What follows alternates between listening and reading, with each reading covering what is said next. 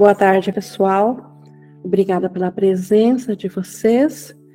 Hoje, que nós temos uma continuação do nosso capítulo 28, Desfazer o Medo, e hoje nós vamos ver uma sessão, então, dedicada a vermos os votos secretos, acordos secretos que fizemos fora da mente de Deus e com os quais nos identificamos e com isso fizemos uh, fazer parecer na nossa experiência um mundo diferente do, do mundo de Deus, um mundo além do mundo de Deus.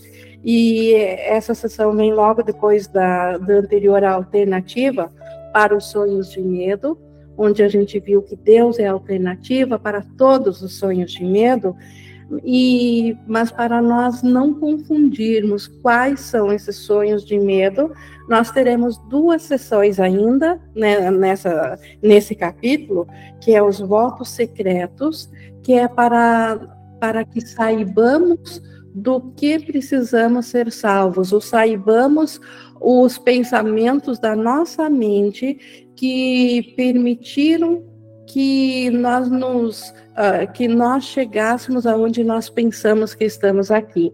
E na, na quinta-feira, última, a arca da segurança, que é a salvação disso. E, como sempre eu repito, é necessário que a gente veja isso, o que, sa que saibamos o que está passando na nossa mente, porque na mente assim o decidimos.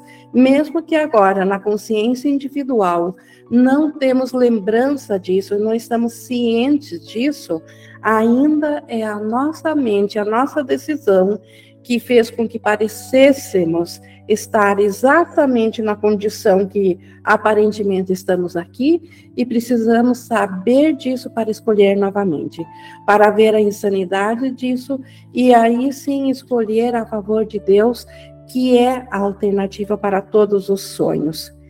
E e assim, então, antes de iniciarmos essa leitura do capítulo 28 da sessão 6, os votos secretos, vou convidar vocês a se unirem a mim em pensamento. Quem quiser fechar os olhos, respirar pausadamente e assim baixar os barulhos que a gente vende durante o dia, dos pensamentos frenéticos do, do ego que nos perturbam e nos desviam a atenção. Deixamos isso tudo de lado e nos focamos agora no melhor da nossa atenção, no melhor da nossa capacidade de aprender e oferecemos isso ao Espírito Santo. Porque Ele que está na nossa mente sabe usar dessa capacidade em nosso nome a favor de Deus. E é assim, com o Espírito Santo, que queremos aprender e que certamente aprenderemos sobre a nossa liberação, sobre a nossa volta da consciência a quem nós somos. E então nós estamos prontos agora para, para vermos o que Jesus quer nos ensinar, o que Jesus quer nos trazer sobre a ideia dos votos secretos, acordos secretos, que repetindo nós fizemos, mas não o nós, a consciência individual, não agora a, a parte que nós estamos cientes que nós chamamos de, de nosso ser, aquilo que nós temos, cada um tem nome e sobrenome. Não é essa parte da mente que, que conhece esse pequeno, essa pequena parte desse grande roteiro. Mas nós, enquanto mente, nós fizemos acordos e a mente se fragmentou devido a esses acordos. A, a, e por isso que, transcendendo a ideia individual, nós ainda somos uma unicamente. Como nós vimos na sessão anterior, então, o sonhador do sonho. Os personagens dentro do sonho são milhares, mas o sonhador do sonho ainda é um só. E esses votos secretos, então, ajudam a clarear mais uma vez a nossa condição de um ser individual e o perdão verdadeiro sempre ele tem por fundamento isso, porque se não fosse assim, ele não seria usado por nós pela nossa razão, ele não seria uma escolha livre nossa, porque foi uma escolha livre fazer os votos secretos, sair da ideia desses votos secretos também tem que ser uma, uma escolha racional nossa. E, e por isso, então, essa sessão de hoje.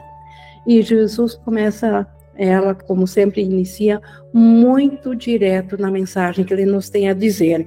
E por isso que ela se inicia dizendo: quem pune o corpo é insano. Então, se nós somos um, um diminuto ponto da consciência do nosso ser, se nós punimos o nosso corpo, nós não estamos fazendo outra coisa senão o, que o ego sempre nos ensinou, que o corpo é nossa identidade. Então, que o corpo é merecedor da nossa ira e da nossa punição.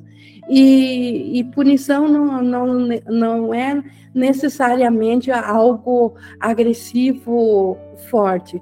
A punição é qualquer decisão que nós tomemos, seja através da busca de prazer ou de dor, e que venha a ferir, a machucar o corpo. Pois aqui a pequena brecha é vista e, apesar disso, não está aqui.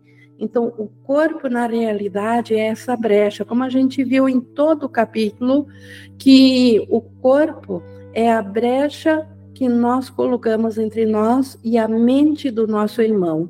Agora vemos o, o, irmão como sendo um corpo e nós também como sendo um corpo, apesar dos corpos não estarem aqui, serem apenas uma projeção, mas quando nós vimos uma brecha entre aquilo que Deus criou uno, nessa visão de nesse vazio, nesse nessa brecha, nessa diferença entre um vazio na nossa mente, nós preenchemos com a imagem de corpos. Então, e agora punir o corpo por isso é tão insano quanto pensar que o, que o corpo é real ou que a brecha é real o corpo, e, e por isso que Jesus vai colocar hoje muito fortemente o que é o corpo na realidade, aqui no nosso sonho, o que ele pode representar. E ele começa dizendo que o corpo não julgou a si mesmo e também não fez com que ele fosse, com que ele próprio fosse o que não é. Então, o corpo ele não pensa, ele não tem julgamento. É só uma imagem projetada. E quando nós pensamos que pensamos com o corpo, ou com o cérebro, ou com conexões de células cerebrais, nós aqui assim o projetamos, mas a ideia não vem dessas conexões. Essas conexões apenas cumprem o papel de fazer parecer que é o corpo que está pensando, mas o corpo em si, ele sozinho, não tem ideia nenhuma. Então ele não julgou a si mesmo e muito menos deu um papel para ele que o que ele não é. E o que ele não é, o nosso ser. O que ele não é, algo vivo. A vida transcende as coisas físicas. A vida é um dom de Deus. Então, não é o corpo que está fazendo isso.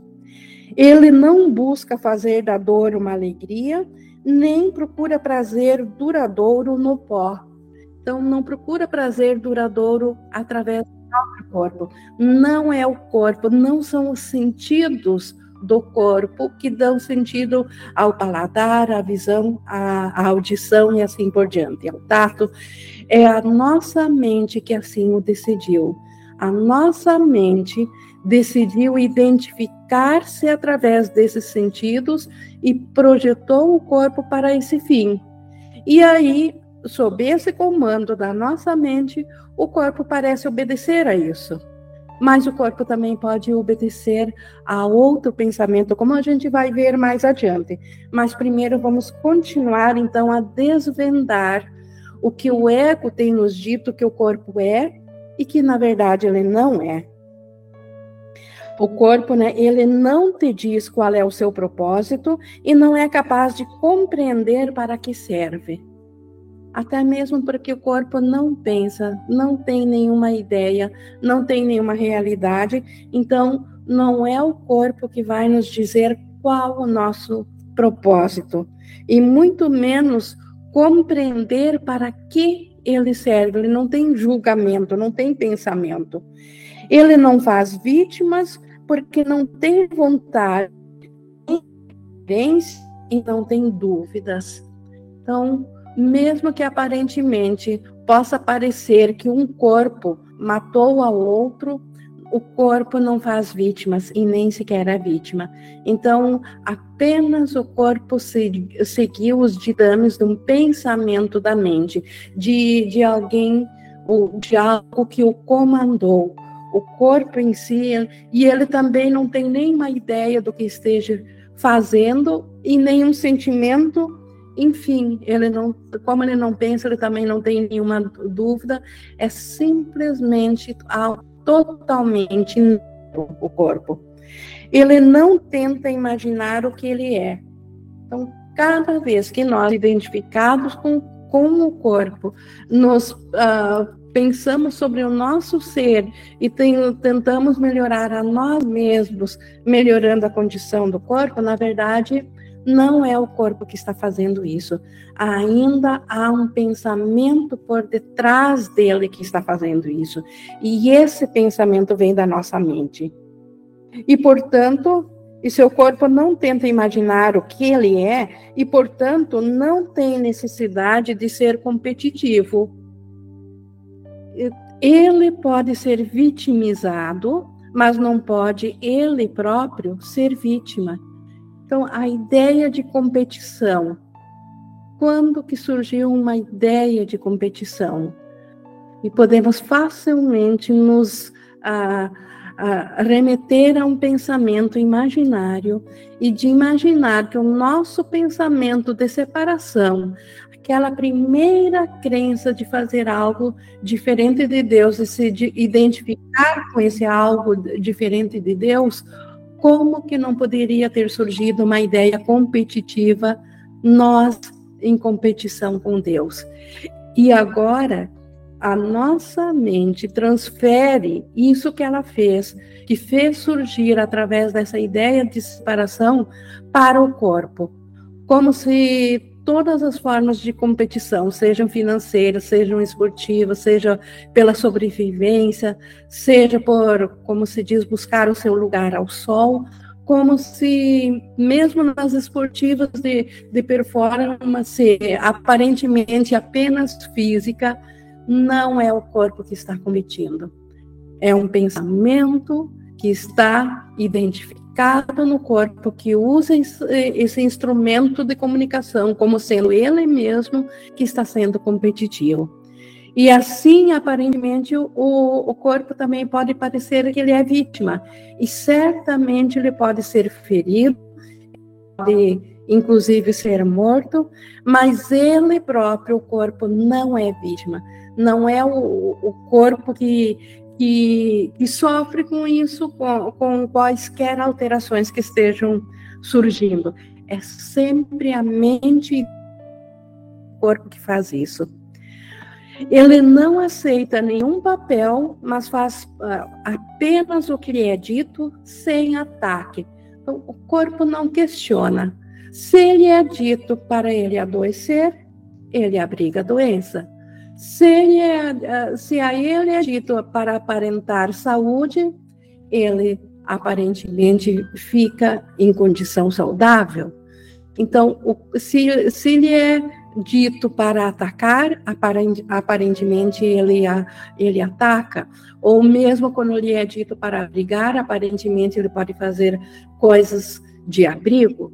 Então, o corpo, ele, mas não é ele que faz isso. Então, ele não aceita nenhum papel, ele é apenas como uma máquina, como um instrumento, como algo com o qual os nossos pensamentos interagem, com o qual os nossos pensamentos parecem criar vida, parecem fazer uh, uma identidade e um mundo a partir disso.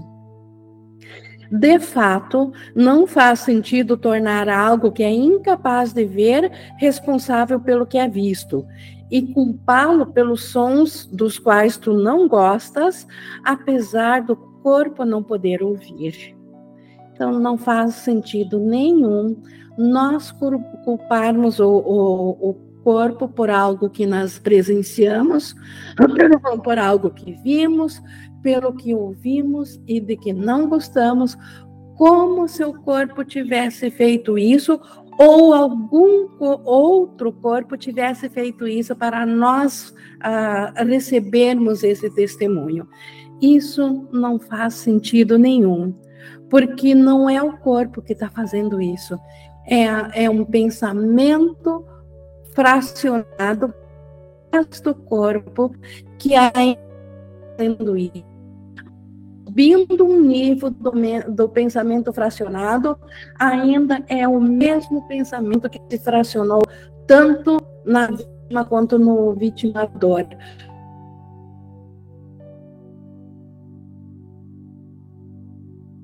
Tanto naquilo que nós presenciamos através do corpo e não gostamos última instância, ainda é nós mesmos, no nível assim, na mente, é mesma mente que fez a e fez a nós como os receptadores que agora estamos vendo isso. Alguém aqui está pedindo se está travando, só me faça um, um, sinal, se o sinal de você está, está travando. Está travando. Eu vou ver se consigo mudar aqui a internet para, para a gente continuar aqui. Só um, só um momento, eu vou ver se consigo alterar.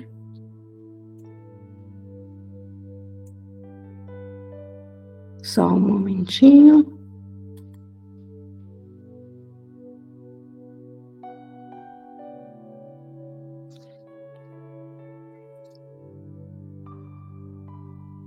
Só, só mais um momento, eu vou. Eu troquei aqui a, configuração da internet.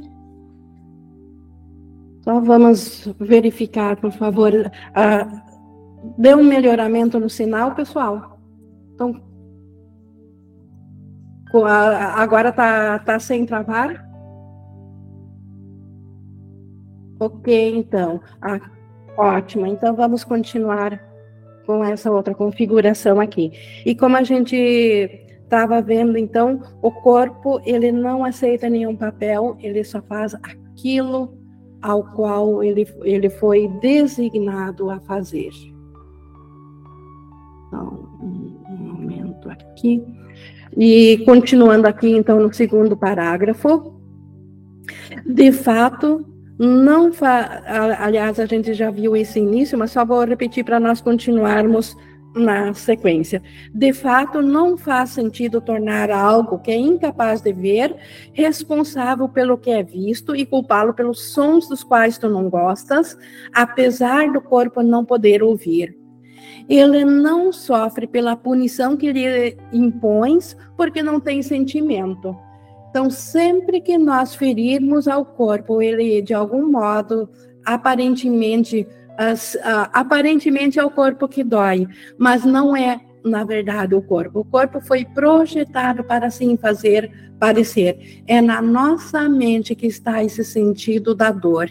Nós é que, identificados no corpo, sentimos a dor aparentemente de um dedo quebrado, parece para nós que é esse dedo que está doendo. Mas o dedo não tem pensamento nenhum, o corpo não tem nenhum sentimento, então embora que aparentemente pareça estar ali a causa da dor, a dor é uma condição da mente que está usando do corpo como sendo ela esse corpo, e aí ela projeta a dor para, para cima de, de, desse, desse pensamento projetado, desse holograma do corpo. Ele se comporta como tu queres, mas nunca faz a escolha. Então, o corpo obedece sim, mas porque ele é uma projeção da mente. Então, a mente faz dele o que ela quer, mas não é o corpo que escolhe. Ele não nasce e não morre. Então, o corpo, ele foi projetado para parecer que, que nasce, que a nossa identificação física pareça quando, quando então uma célula recebe uma fecundação, se divide em, em, duas células, em quatro, em oito e assim por diante, o que a ciência pode chamar de nascimento, isso apenas é uma projeção contínua da, da mente que deseja ver o mundo físico. Então, o corpo, ele em si, não tem nada a ver com essa projeção, ele apenas obedece a esse pensamento da mente e assim também para o corpo é indiferente, enquanto aparentemente o que nós chamamos de vida é quando a nossa identidade está unida a, a esse corpo. E quando aparentemente o corpo não mais abriga essa identidade e o, o corpo aparentemente para de receber ordens e parece que ao que nós chamamos aqui ele morre, na verdade o corpo ele nunca nasceu, ele não morreu. Apenas é a nossa identificação que aparentemente deixou ele para trás, mas ainda assim a mesma projeção que parecia fazer um corpo funcional faz ele virar em pó de novo e desse pó surgir outro corpo e tudo aquilo que nós conhecemos aqui como esse mundo físico que projetado da mente ele não pode fazer outra coisa senão, senão seguir sem objetivo o caminho no qual foi colocado. Então, se o corpo foi projetado para aparentemente surgir de uma célula e voltar para um pó, ele apenas se esse foi o objetivo da mente de fazê-lo parecer assim. Essas foram as configurações jogadas para dentro da ilusão. Então, uh, aparentemente o corpo segue esse caminho. E se esse caminho é mudado, ele caminha com a mesma facilidade por outro.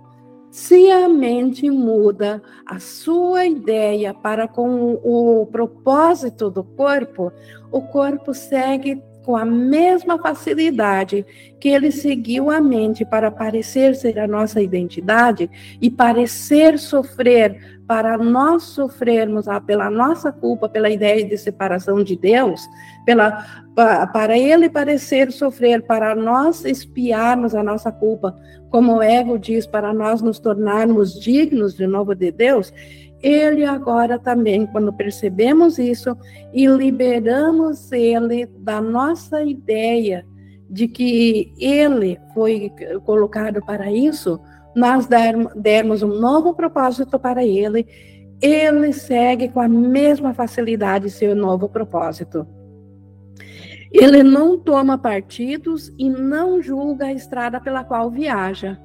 Então, como o corpo é totalmente neutro, não é para o corpo que faz diferença se estamos no ego ou no Espírito Santo, mas o que nós, a forma que nós vemos projetadas no corpo muda totalmente quando nós vemos que nós o, comandamos o corpo a partir do ego ou do Espírito Santo. Estes fazem uso totalmente contrários entre si para com o corpo. Ele não percebe nenhuma brecha porque não odeia. Então, o corpo não julga. Para ele, não, não, não há um pensamento do que ele seja. E como ele não é esse objeto odioso, que nós pensamos que aparentemente o corpo pode odiar porque o nosso pensamento identificado no corpo odeia, o corpo não tem esse pensamento. Então, não é o corpo que vê a separação entre nós e o irmão. Ele não vê nenhuma brecha. Ele pode ser usado para o ódio, mas não pode se fazer odioso por, por isso. Então, nós podemos usar o corpo para o ódio, sim, mas nem por isso o corpo fica um objeto odiado. Ele não se torna odioso e o corpo não odeia. O, inclusive, a nossa identificação, quando ela olha, seja para um outro corpo, para o nosso próprio, e julga e não gosta do que vê, o corpo é totalmente neutro. Isso não tem nada a ver com o corpo.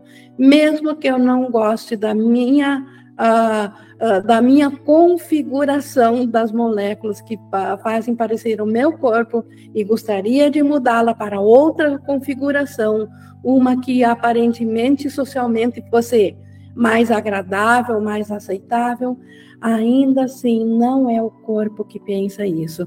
É um pensamento por detrás dele, que quer se identificar nesse corpo e que joga toda a sua frustração porque não, não está ciente do ser que é, do Cristo que é, e, portanto, quer se identificar no, aparentemente buscar uma solução através de daquilo que chamaria de uma configuração perfeita para o corpo. Mas o corpo não tem nada a ver com isso. O Márcio levantou a mão, por favor. Oi, Ing. E o interessante, é muito legal isso que você está trazendo. Legal não, né? É muito. É um convite mesmo para o instante santo, para a gente também entender que o corpo, essa isso que eu chamo de a minha configuração, que hoje eu estou rejeitando, ela foi feita pela vontade da minha crença justamente para confirmar o que pensa a rejeição. Então é algo muito planejado, né? Tem ali o autoconceito que a gente chama de de eu, né, que faz essa imagem, que, que é o Márcio, que é a Ing, e essa crença, por ela já se sentir rejeitada, ela faz uma imagem, por já se sentir pelo medo da retaliação, né, pelo medo de Deus, ela já faz essa imagem justamente para confirmar o que ela pensa sobre si própria. É mais ou menos isso? Perfeito. E, e por isso que essa rejeição a esse instrumento, porque quem no seu íntimo, sendo honesto consigo mesmo, porque enquanto nós identificamos com o corpo, certamente temos essa crença equivocada dentro de nós, e quem tendo essa crença pode uh, ver para o, olhar para o corpo e ficar neutro ou apenas agradecido por ter esse instrumento de comunicação. E certamente uh, muito da rejeição que acreditamos que, que nós passamos a, a ficar em dívida com Deus e que Deus tenha nos rejeitado, nós fizemos o mesmo com o corpo. Então, a rejeição não tem nada a ver com, com a, a configuração ou com a forma física, ou com aquilo que nós vemos quando olhamos para o, para o espelho, mas com a condição mental que não está satisfeita e que joga isso para cima do corpo. E como a gente viu na primeira frase aqui da nossa sessão de hoje, quem pune um corpo é insano, não faz nenhum sentido. O corpo apenas está fazendo o favor de, de trazer à tona isso que está no nosso inconsciente, que nós escondemos e fugimos desses pensamentos de rejeição, a fim de que possamos tomar consciência deles e levá-los ao Espírito Santo para serem desfeitos, porque é disso que precisamos ser salvos, dos pensamentos nossos que, que julgaram isso. Então, nesse sentido, o corpo nos presta um favor. Oi, Ing, e, e essa rejeição, essa, isso que eu penso, né, que é a vontade da minha crença, que fez essa imagem, que agora confirma a rejeição, essa rejeição ainda é uma herança desse sonhador do sonho, né, dessa consciência unificada, que se fragmentou e fez é, uma outra forma de pensar a partir dela. Então vem tudo dessa consciência que está imaginando o sonho, né? Exato, da unificada separada, e por isso nós, todos que acreditam que estão num corpo têm isso em comum. Sim, e é por isso que a gente pinta cabelo, estica cabelo e corta cabelo e deixa branco e deixa preto, e a gente não percebe que o que a gente está fazendo é atacando a impecabilidade do Filho de Deus. Então, ficou muito claro aqui para mim. Obrigado. Que bom. E, e, não significa também o outro lado, que agora de, devemos desleixar o corpo, porque como Sim. ele presta um favor para nós, é claro que, mas sem idolatrá-lo, é claro que precisamos cuidar, uh, fazer as coisas no comportamento da forma como faríamos, uh, de bom senso, mas sabendo que isso não é a realidade, sabendo que a nossa realidade transcende isso tudo. Não tornando isso um ídolo, né, como algo que vai me trazer algum valor. Eu sinto que é mais ou menos assim aqui na minha prática. Exato. E até mesmo pelo fato de nós estarmos identificados no corpo, e nessa identificação, a forma dos pensamentos parecerem se, se formar para a nossa consciência através de pensamentos cerebrais, então, ainda por enquanto, precisamos de um corpo, precisamos de um cérebro, até mesmo para voltar a aprender o ser que nós somos. Então, Nesse sentido, nós podemos ser gratos à, à função do corpo, que ele pode representar para nós quando usado pelo Espírito Santo. Obrigado, Ing. Obrigada. Deixa eu ver aqui no chat, eu acho que nós tivemos aqui uma colocação da, da Sônia Costa. Alguns idolatraram o corpo, mas também é uma defesa, não é? Exatamente. Então, é uma defesa contra o ser que Deus criou igual a si mesmo. Idolatrar o corpo como sendo o nosso ser é, é negar a paternidade de Deus a seu filho. É dizer que nós nos autofizemos, que nós rompemos com Deus. E, e, essa ideia toda traz culpa à mente, e uma mente culpada, ela deseja punir ou colocar o seu ódio em cima de, de, alguma coisa. E aí o corpo também se presta a, a, a isso. Então o ego o, o fez também com esse propósito. Mas continuando aqui no 3, a coisa que tu temes, a coisa que tu odeias e temes, abominas e queres, o corpo não conhece. Então, cada vez que eu rejeito o que eu vejo no corpo ou em outros corpos, aquilo que eu odeio, ou mesmo que, que eu quero, não é o corpo que, que entende isso. Tu envias adiante para buscar a separação e ser separado. Então, envias adiante quanto na nossa mente nós enviamos o corpo para agora nós nos identificar em um deles e todos os demais parecerem separados. E então o odeias, não pelo que ele é, mas pelo uso que tens feito dele. E aí nós odiamos o corpo porque não pelo corpo em si, mas pelo uso que nós fizemos dele separar o nosso ser, dele fazer separar que agora partes que agora nós temos uma diminuta parcela da nossa mente e todas as demais partes da nossa mente estão em outros corpos. Então, nós estamos em falta. Assim como nós pensamos que deixamos muita coisa para trás quando pensamos separação de Deus, que Ele ficou com a maior parte nós só pegamos algo diminuto para nós, assim aparentemente agora o corpo é só uma, uma coisa pequena para nós e odiamos ele por, por esses limites, por dar tão pouco a nós, embora que na verdade não é o corpo que se presta para isso, e, e sim o nosso uso, nós pensarmos disso do corpo. Só vou ver aqui da Sabrina aqui no chat, Ing, síndrome de Ber Berdonline, automutilação, explica bem isso que Jesus explica, certo? É, esse é um caso extremo disso, mas pequenos uh, exemplos como qualquer comida em excesso, qualquer bebida que vá prejudicar, ou qualquer pisada em falso fora do, do fora de um piso plano em cima de uma pedrinha para torcer o pé, toda forma de mutilação. A automutilação é um caso extremo disso, mas nós podemos perceber que todos nós, no nosso dia a dia, até um dedinho que eu, que eu encosto sem querer numa panela quente e aparentemente me, me causa dor, é a mesma coisa, porque não há hierarquia de ilusões. Ou nós estamos atacando o corpo, usando dele para nos ferir, ou estamos ou entregamos ele como algo que nós fizemos e entregamos o seu propósito ao Espírito Santo. Então, a resposta à, à pergunta da Sabrina é sim, mas não só ela.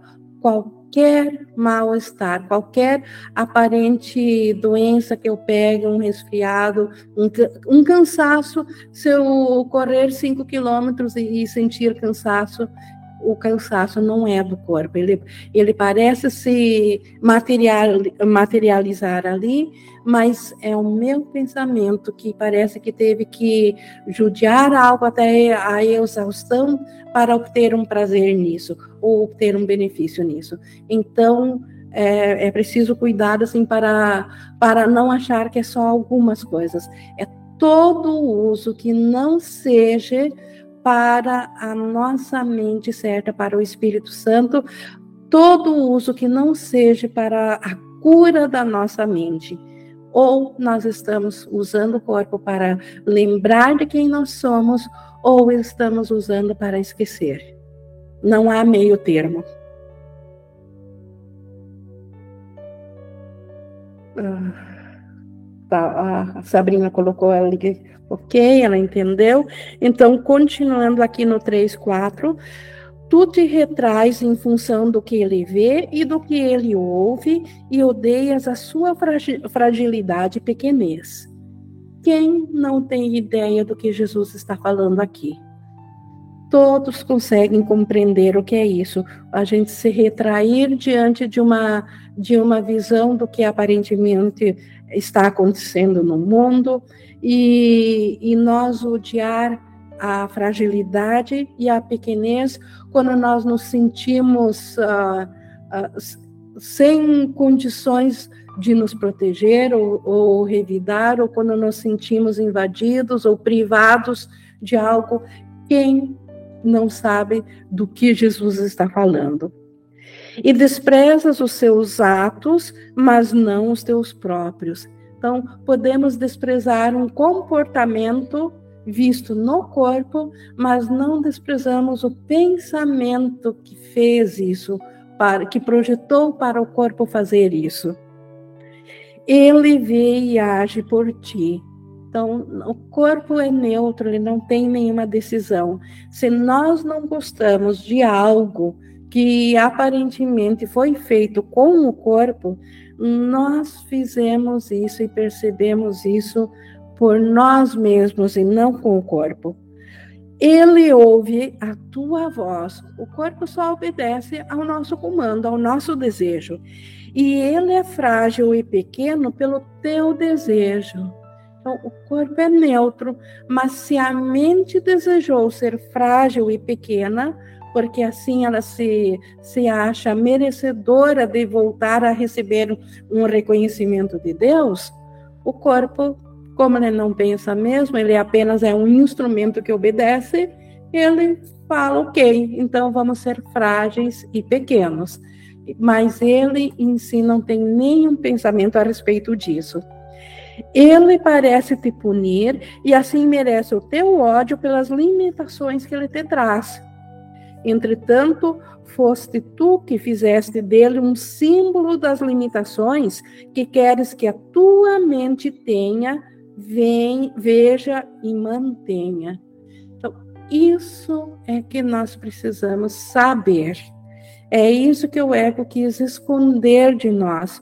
Então, todas as limitações que aparentemente o corpo tem, o, o envelhecimento, o enfraquecimento, a sua suscetibilidade a doenças, a, a dor, tudo isso são limitações, são símbolos das limitações que nossa mente passou a ter quando ela acreditou que roubou um poder de Deus e fez um universo à parte de Deus com esse poder quando ela acreditou que fez um universo fora do céu e se identificou com isso.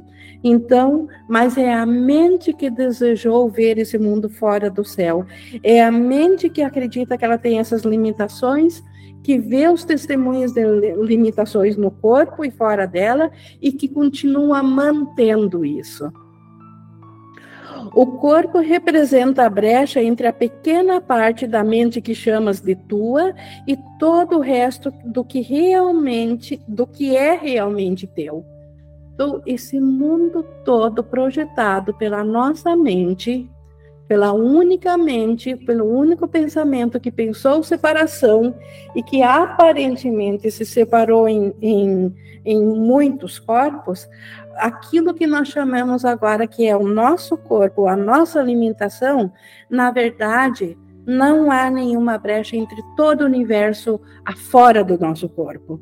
Não há uma brecha entre os oceanos, entre outras pessoas, entre outros planetas, entre, entre todos os tempos, entre um, um Big Bang e outro, porque tudo ainda vem da mesma mente.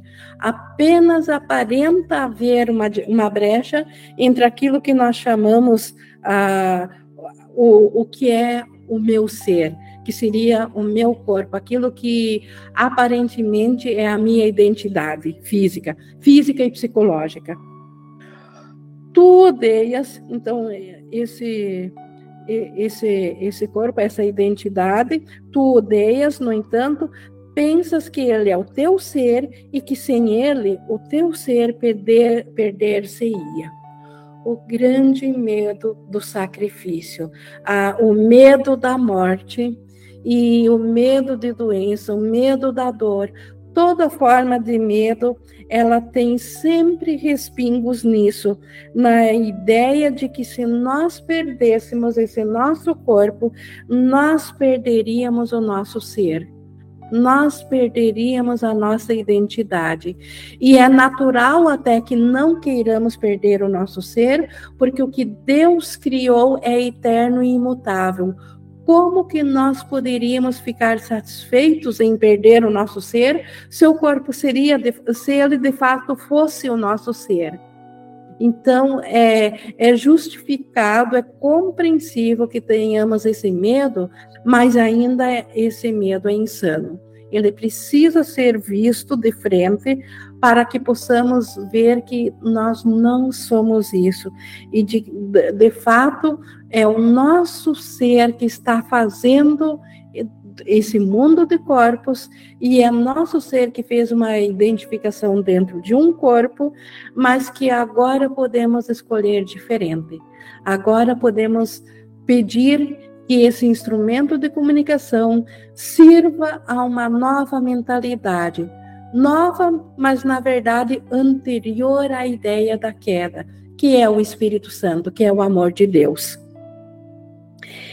E pensar, voltando aqui então ao 4.2, que nós odiamos o corpo, no entanto, pensamos que ele é o nosso ser e que sem ele nós perder, nós iríamos perder esse ser.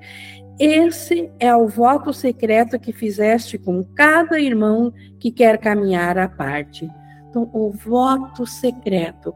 O que, que é esse acordo secreto que aconteceu na mente unificada, separada, onde um pensamento se pensou separação e agora aparentemente somos bilhões e bilhões de pensamentos separados em corpos de diferentes configurações, tanto físicas quanto animal, mineral, todas as formas de, de vidas separadas, isso tudo aconteceu dentro do voto secreto na mente, onde cada parte concordou com o seu papel.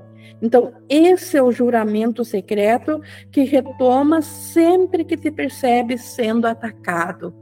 Então, cada vez que eu tenho medo de um, de, do, do meu irmão, que eu vejo como um corpo prestes a me atacar, e não só do irmão, qualquer coisa, seja uma ventania, seja uma, uma chuva forte, seja a ideia de escassez, de faltar abrigo, de faltar uma comida ou de uma doença, seja qual for, a forma de ataque, ainda, ainda assim, é nosso voto secreto que projetou isso e cada um aceitou fazer esse papel.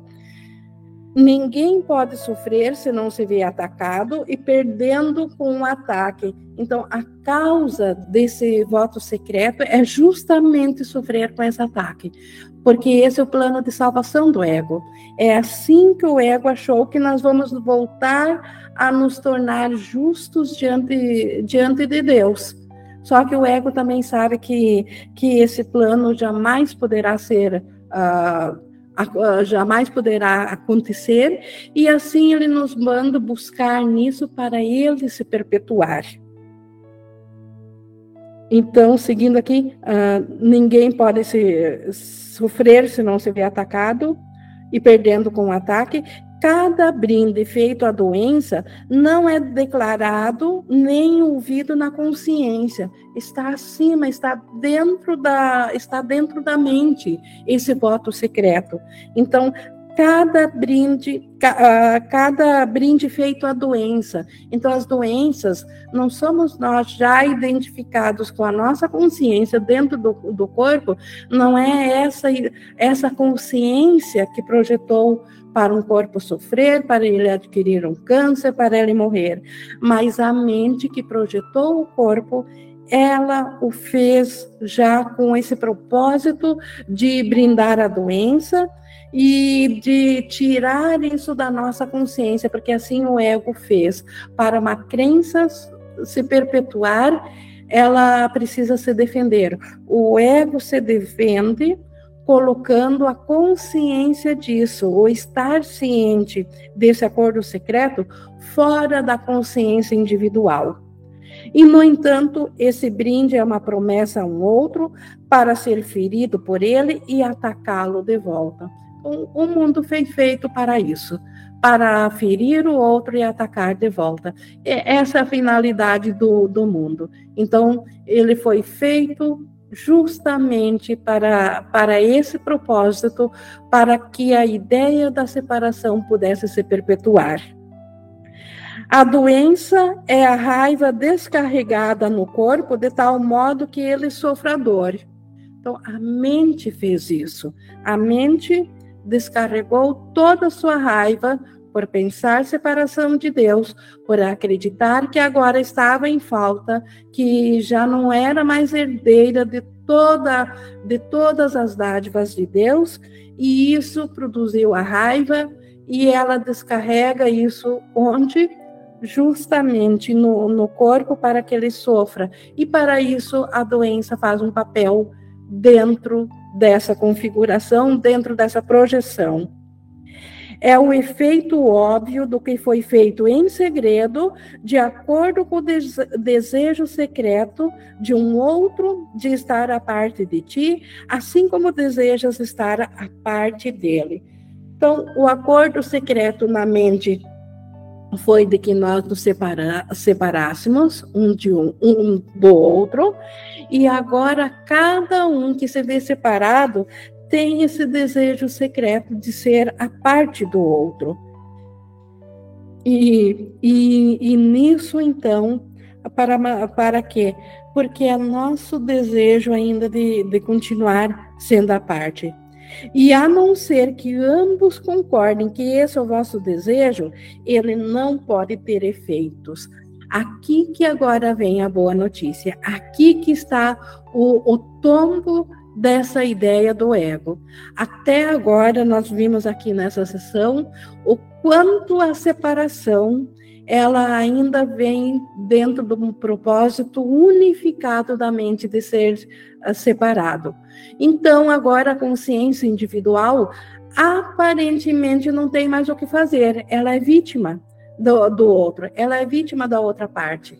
Mas graças a, a haver sido feito esse acordo secreto de um ser separado do outro e o outro ser separado desse um ter acontecido num nível acima, agora há um recurso. E há um recurso para nós usarmos exatamente aqui, enquanto nós ainda somos uma consciência individual, enquanto nós ainda nos identificamos apenas uma diminuta parte do nosso ser com aquilo que aparentemente é o nosso corpo físico e psicológico.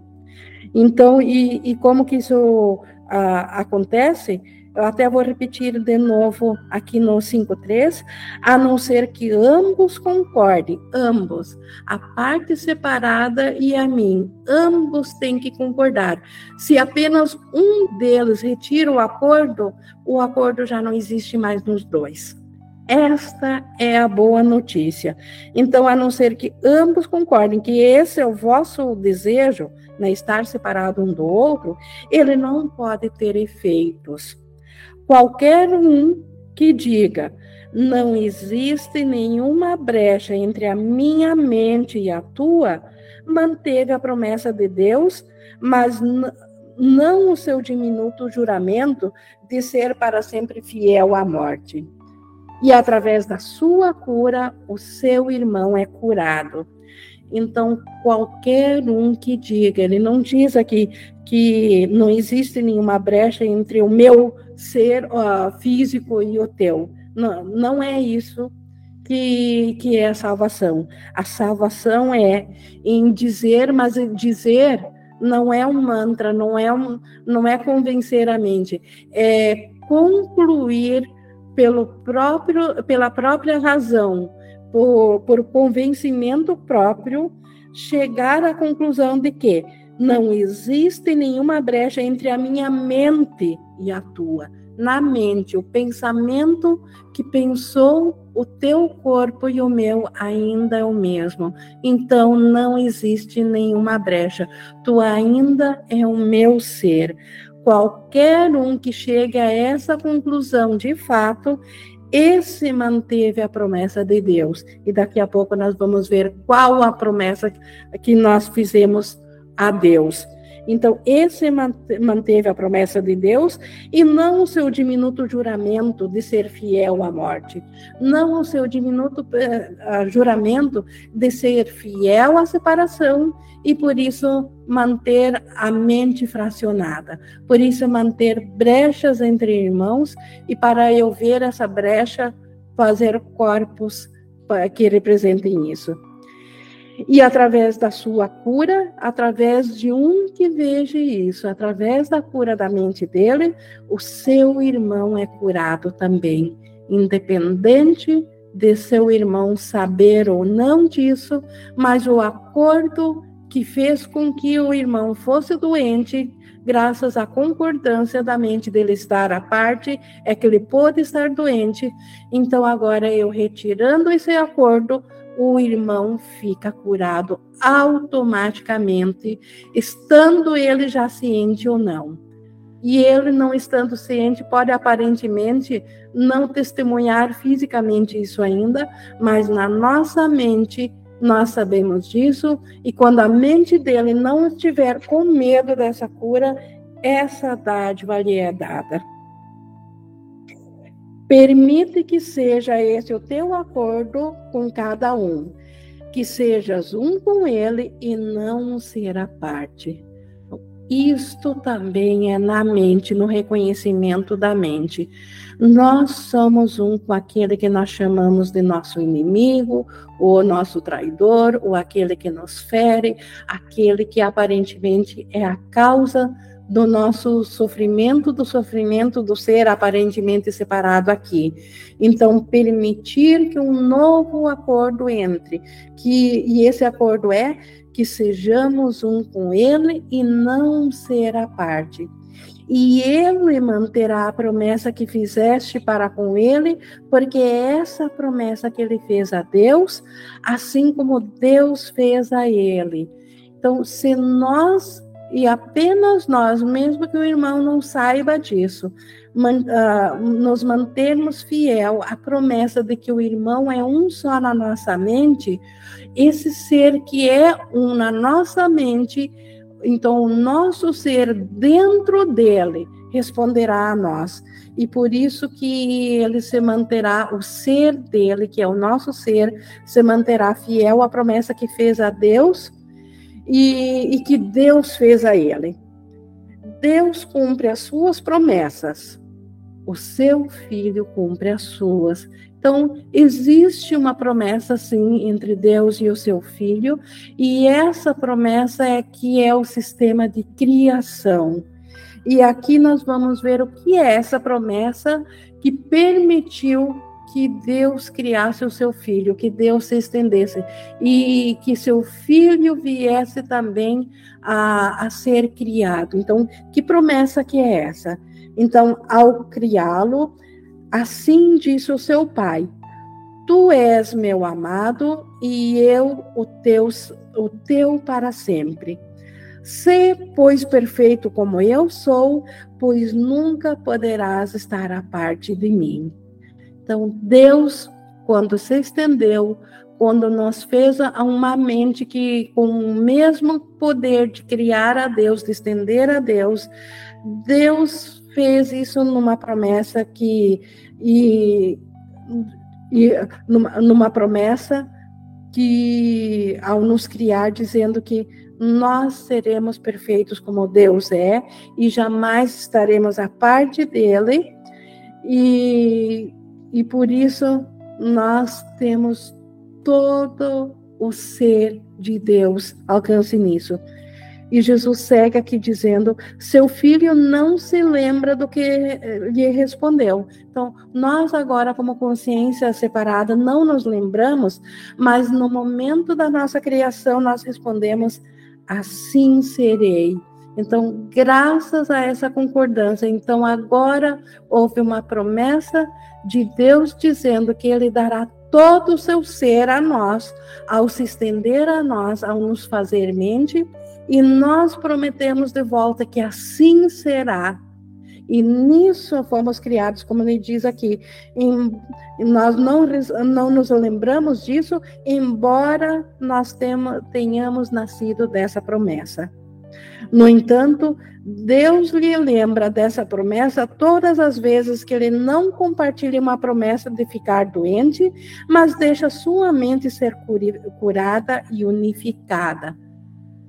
Cada vez que nós aceitamos ao Espírito Santo em lugar da ideia de separação, em lugar de nos apegarmos à doença como sendo a nossa realidade da nossa mente, em lugar disso, nós vamos ao Espírito Santo como sendo nosso ser. Quando nós fizemos isso, Deus nos lembra da promessa que fizemos a Deus, que nós seríamos imutáveis como Deus, o próprio amor como Deus e um ser em total consciência e amoroso para sempre como Deus é, em total consciência de tudo. Então, cada vez que nós não compartilhamos mais do sonho de doença como sendo a nossa realidade e aceitamos ao Espírito Santo, que nos diz que nós não somos o corpo, e sim nós somos uma mente imutável, a mente amorosa de Deus, Deus nos lembra através desse Espírito Santo disso. Os seus votos secretos são impotentes diante da, da vontade de Deus, cujas promessas ele compartilha. Então, esses votos secretos que nós fizemos de ser separados, de fazer uma brecha entre nós e o irmão, esse voto secreto que fez parecer surgir um mundo físico aqui, não tem poder nenhum diante da, da, da mente que retorna de novo a compartilhar dessa promessa de Deus, diante da mente que se volta ao Espírito Santo. E aquilo que ele usa para substituí-las não é sua vontade, que ele que se prometeu a Deus. Então, os votos secretos, eles não têm poder nenhum, e aquilo que os votos secretos fizeram para substituir o Filho de Deus. Isso não é a nossa vontade do nosso ser. Então, se nós fizermos o, o corpo para substituir o ser que Deus nos fez, isso não, isso não tem como substituir o ser Cristo que nós somos, porque essa não é a nossa vontade, porque a nossa vontade é cumprir a promessa que fizemos a Deus. Por isso que em última instância todos retornarão a Deus, a essa promessa que nos fez surgir. Então, isso nós tivemos hoje aqui nos votos secretos, e quinta-feira, quando concluiremos esse capítulo sobre desfazer o medo, a arca da segurança, Então, como que nesse processo de cura da mente, enquanto estamos aqui, podemos voltar a encontrar segurança? Porque certamente não é o que o ego nos disse, que é o nosso ser que nos mantém seguros. Então, a nossa segurança que está em, em voltar ao Espírito Santo, nós ainda concluiremos essa ideia no pensamento aqui da próxima sessão, a Arca da Segurança mas isso é para quinta-feira. Nós já tivemos um pouco de interação aqui, mas gostaria de ver se mais alguém gostaria, por favor, de trazer mais, mais algo aqui para a interação. Deixa eu ver aqui no chat. Na, nós temos aqui da Priscila. A boa notícia depende só da nossa decisão. Que beleza, né, Inge? Exatamente. Então, esta também é uma excelente e boa notícia. Depende só da decisão de com quem que nós queremos pensar na mente ao usar esse instrumento de comunicação do corpo. Então, está totalmente à nossa disposição, ao nosso poder. Nós viemos a aparentemente ser vítimas dentro do mundo devido a uma escolha nossa na mente, e é por uma escolha nossa que nós nos salvaremos desse pesadelo. Alguém gostaria de completar mais alguma coisa? Caso contrário, pessoal, eu vou aqui encerrando essa nossa leitura comentada de hoje e deixando vocês nesse pensamento que possamos cada um de nós voltar muitas vezes na nossa memória isso que Jesus nos traz, porque a nossa liberdade depende disso, depende de nós voltarmos a escolher de novo a sanidade em lugar, em lugar da, da loucura. E nisso a nossa mente é curada e uma mente curada, mas isso é assunto para a semana que vem, ah, para a próxima sessão. O corpo acompanha os ditames da mente e uma mente curada cura o corpo. Vou encerrando aqui. Gratidão a Jesus por nos trazer isso.